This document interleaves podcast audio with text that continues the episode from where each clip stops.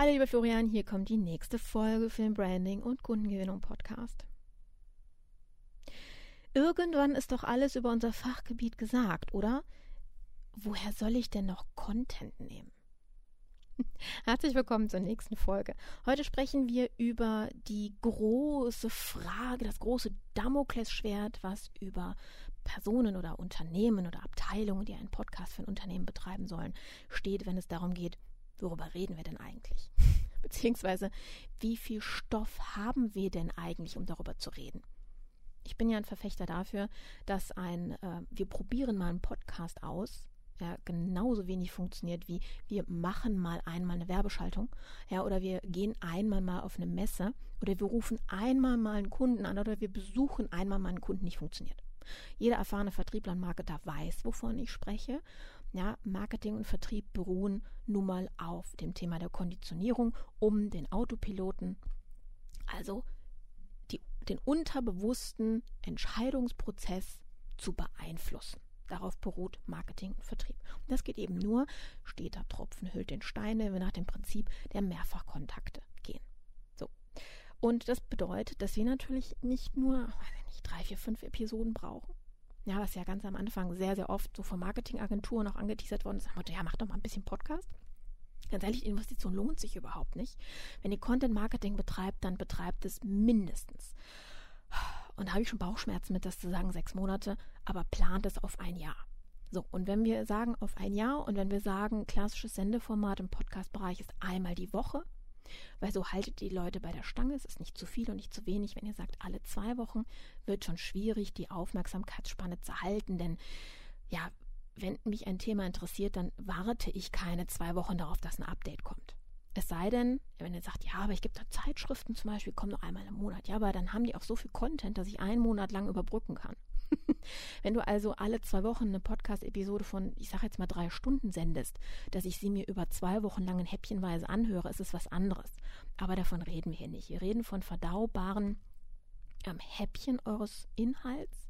Ja, und ähm, sagen wir mal eine halbe Stunde oder bis zu einer halben Stunde einmal die Woche. Das sind 52 Folgen, wenn wir uns ein Jahr lang betrachten. Und ich möchte euch an der Stelle nochmal darauf aufmerksam machen, wenn ihr sagt, wir möchten einen Podcast ausprobieren, ist das ein Commitment und erst nach einem Jahr. Das ist genauso wie mit einem guten Mitarbeiter, ja, dass man einfach auch ein Jahresziel setzt und guckt, was ist passiert und ihn nicht schon nach der Probezeit rausschmeißt. Ähm, es sei denn, der hat wirklich ja, ne, den goldenen Löffel geklaut, aber ansonsten guckt man sich das natürlich auch über eine etwas längere Zeit an. Und das ist beim Marketing nicht sehr viel anders an der Stelle.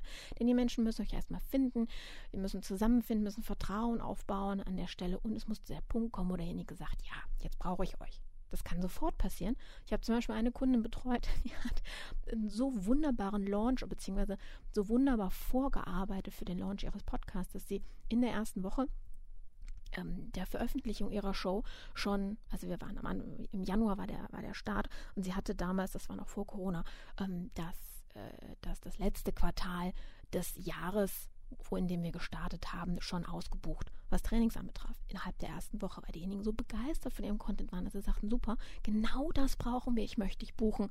Und wir haben im letzten Quartal dementsprechend dann noch Slots für unsere Mitarbeiter als Fortbildungs- ähm, Variante beziehungsweise in unserem Fortbildungskalender Platz. Bitte blockt ihr die Termine. So kann es gehen. Es kann allerdings auch sehr, sehr lange dauern. Es kommt auf eure Themen drauf an, es kommt auf die Affinität eurer Zielgruppe drauf an, es kommt drauf an, ja, ich habe Kunden, die zum Beispiel aus der IT-Branche kommen, die brauchen teilweise ein, zwei Jahre, bis sie einen Kunden akquirieren, aber der bleibt dann noch 20 Jahre. Ja, der hat dann aber auch Volumina, wo wir von siebenstellig im Jahr ausgehen. Also das heißt, es kommt immer sehr stark auf die Branche und auf die Zielgruppe drauf an. Deswegen kann man das nicht so, so ganz in eine Schublade stecken. So, aber kommen wir nochmal zum Ursprungsthema zurück. Wo soll denn der Content herkommen? Nehmen wir mal die Kundin, von der ich gerade gesprochen habe, oder so dieses klassische, ich bin Dienstleister, ähm, Einige von euch werden eure, eure Kunden ja vielleicht oder, oder euren Kunden ja Coachings oder Trainings anbieten. Vielleicht gibt es den einen oder anderen auch, der Vorträge hält, das ein Hauptgeschäftsmodell ist, beziehungsweise dann als naja, Galionsfigur des Unternehmens auf Messen und Kundenevents und ähnlichem über das Unternehmen oder über eure Strategie auch Vorträge hält. Aus einem einzigen Vortrag, da habt ihr mehrere Themen angeschnitten in dem Vortrag, kann man also aus einem halbstündigen Vortrag kann ich euch schon drei Episoden machen. Aus einem Tagestraining kann ich euch ein komplettes Jahr an Inhalten bauen, sprich einen Contentplan erstellen. Das heißt, es ist nicht die Sorge, wie viel Content habe ich denn. Es ist eigentlich mehr die Sorge, ähm, beziehungsweise mehr das Thema, wie strukturiere ich den Content, damit der Hörer auch nachfolgen kann? Es gibt mehrere Möglichkeiten, wie man Content aufbauen kann. Es kann eine Schritt-für-Schritt-Anleitung sein, ein ähm, Basiseinstieg in ein Thema. Wir betreuen ja den Skagil-Podcast von Matthias Bullmann. Wir haben ja hier auch ähm, ein Interview dazu um, da könnt ihr auch mal gerne reinhören, was so sein, seine Idee war und wie wir den Podcast für ihn strukturiert haben und was das für Effekte hatte, auch in der Branche für ihn. Und da sind wir wirklich äh, hingegangen, haben gesagt, wir, wir gucken uns das Thema Agilität mal in den Basics an und gehen da wirklich Schritt für Schritt durch. Ja, es gibt dann auch Themen, die springen sehr viel in ihrem Themenbereich, einfach weil sie sagen, ich mache jetzt keine ähm, A bis Z also eine Reihenfolge innerhalb der Themen, sondern gehe von, von, von einem anderen Angelpunkt aus.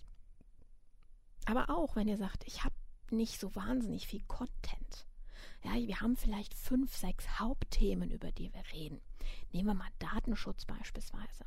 Ist das auch nicht schlimm, denn auch hier ist es ja so, dass allein durch die Gesetzgebung sich regelmäßig was ändert. Das heißt, ihr könntet über News, Updates in eurer Branche berichten es kommen in meiner Branche, also sprich im, im, im Podcast-Marketing, kommen immer wieder neue Tools und Anbieter, neue Möglichkeiten ins Spiel. Ja, hier werden wir ja demnächst auch darüber berichten oder haben schon berichtet, ähm, wie gewisse Veränderungen am Markt bei, bei iTunes, also sprich bei Apple oder auch bei Spotify dazu führen, dass ihr ganz neue Möglichkeiten in eurer Vermarktung habt über das Thema Podcast Marketing. Ja?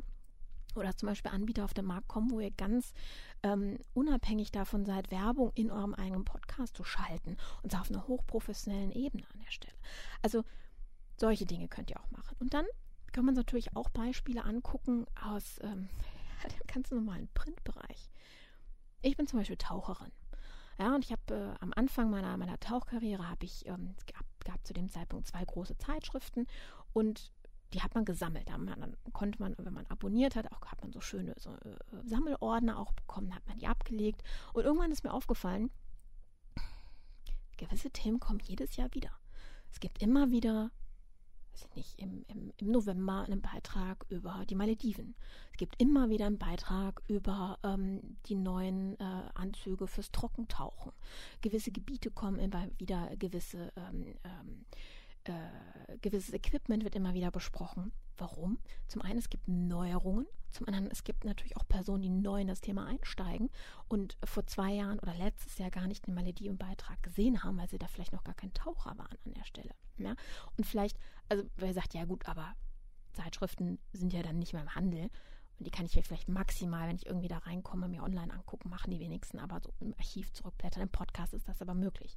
Gut, aber ich kann natürlich überlegen, ob ich dann hingehe und einfach sage, was hat sich denn verändert am Markt? Ja, es gibt die meisten Branchen sind mittlerweile so schnelllebig, dass sich gewisse Dinge, ob das jetzt ähm, gesetzliche Veränderungen sind oder, oder Marktveränderungen oder einfach, wie eben schon erwähnt, neue Tools auf den Markt gekommen sind oder neue Erfahrungen mit Kunden, ja, weil sich gewisse Strukturen verändert haben.